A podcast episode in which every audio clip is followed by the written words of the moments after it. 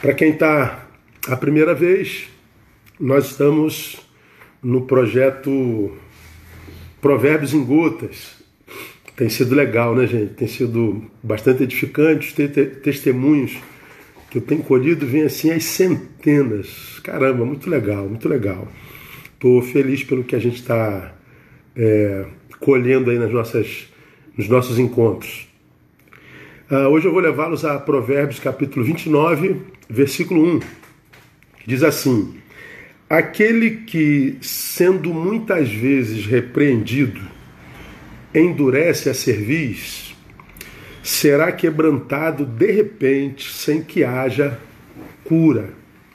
Aquele que, sendo muitas vezes repreendido, endurece a cerviz, será quebrantado, na verdade, quebrado de repente, sem que haja cura.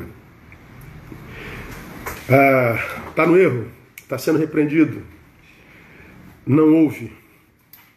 Ok, saiba que você vai ser quebrado. Quando você menos esperar, você quebra a cara.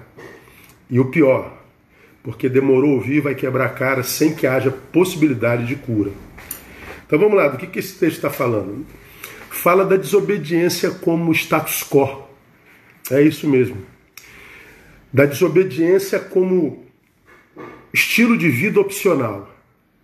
Aquele que, sendo muitas vezes advertido, cara, não faz isso, cara, é, você está no erro, olha, não é assim, é assado, ouve, ele desobedece, ele não ouve, ele desobedece, ele não quer ouvir. Então, dá licença, eu não quero ouvir, eu não quero obedecer, eu não quero ouvir a tua voz, eu não quero ouvir a tua palavra. Então, é aquele que é, adotou a desobediência como status quo, como estilo de vida opcional. Esse é aquele que, na minha concepção, a gente poderia chamar, chamar de o rebelde sem causa. Para mim, o que é o rebelde sem causa? Para mim, o rebelde sem causa é o idiota. Por quê? Porque se você vai se rebelar contra tudo e todos, rebele-se por uma causa nobre. Rebele-se por uma motivação que justifique tanta quebradeira, tanta ruptura, tanta desconstrução. Agora, você por alguma razão se torna um rebelde sem causa, é uma idiotice, não é? Você está sendo desconstruído, desconstruído. Por quê? Porque o desobediente, ele quem é? O desobediente é o obediente que foi desconstruído.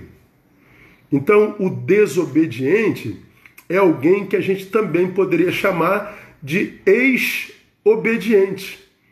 O desobediente é o ex-obediente. É o desobediente que foi desconstruído. Agora pense comigo.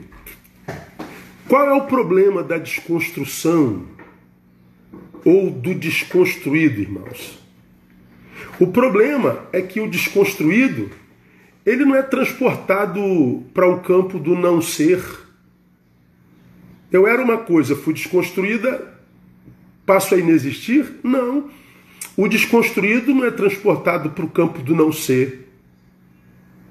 O desconstruído, mesmo tendo passado pela desconstrução, continua sendo.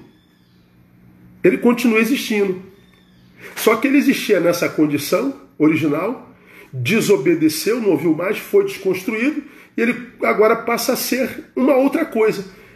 Ele continua na mesma existência, sentindo as mesmas angústias da existência, as mesmas dores, as mesmas percepções da existência, só que agora de um outro patamar existencial. Ou seja, ele era, foi desconstruído, continua sendo e não muda absolutamente nada, ele está na mesma existência, na mesma história, no mesmo Cronos, nas mesmas, nas mesmas energias existenciais. Se o, o rebelde desconstruído fosse para o campo do não ser, ou seja, no campo onde não haveria mais dor, nem angústia, nem nada, tudo bem. Mas não, ele continua sendo. O desconstruído continua sendo. É, é, é, é mais ou menos assim, irmão. Você era uma casa, aí você foi desconstruído. Blum, virou o quê? Entulho. Então você percebia a vida de uma casa, agora é um entulho. Você era um vaso. Aí você foi desconstruído. Agora você é um caco. continua sendo. Dá para entender? Não é inteligente. Então, o resumo da ópera.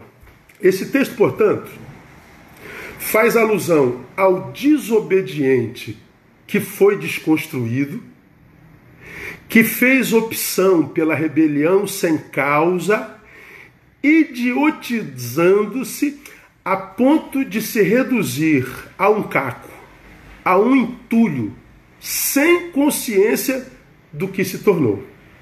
Eu vou repetir. Esse texto faz alusão do desobediente que foi desconstruído, que fez opção pela rebelião sem causa, idiotizando-se a ponto de se reduzir à condição de um caco, de um entulho, sem consciência do que se tornou. Pela ausência dessa consciência, é que diz o texto: não há opção, a possibilidade de cura. Sem que haja cura. Pense. Você conhece aquela pessoa que todos estão vendo a deformação pela qual ela passa. Todo mundo está vendo que depois daquele encontro, depois daquele negócio, depois daquela relação, depois que abandonou o Senhor, ele está vivendo um processo de desconstrução, de deformação, ele está cometendo um suicídio processual, ele está morrendo devagarinho.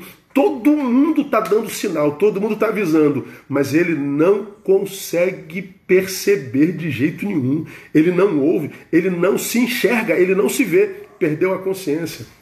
Perdeu a consciência. É desse que o texto fala. Vai quebrar sem que haja possibilidade da cura. Portanto, daqui os conselhos práticos.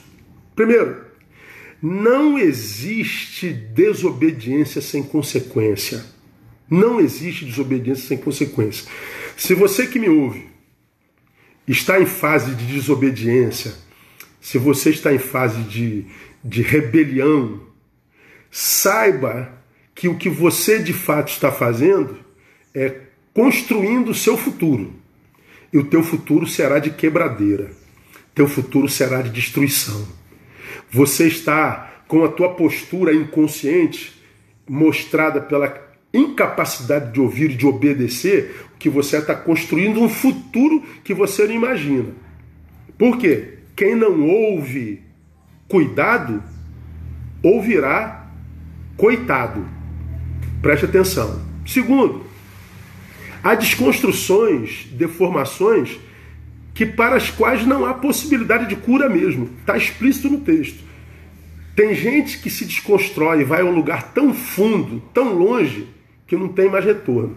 O estrago que fez a si foi tão, tão intenso que não tem mais condição de cura mesmo não. O que, que se faz nesse caso, pastor?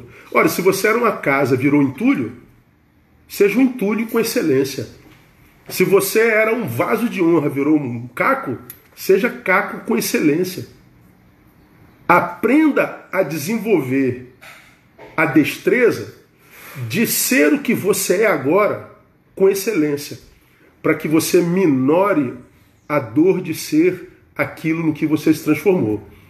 Porque aquilo que você foi e do que tem saudade, nem sempre dá para voltar a ser. Isso é uma grande realidade. Uma grande realidade.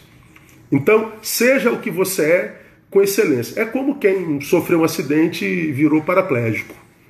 É como quem, por alguma questão da vida, foi acometido por cegueira.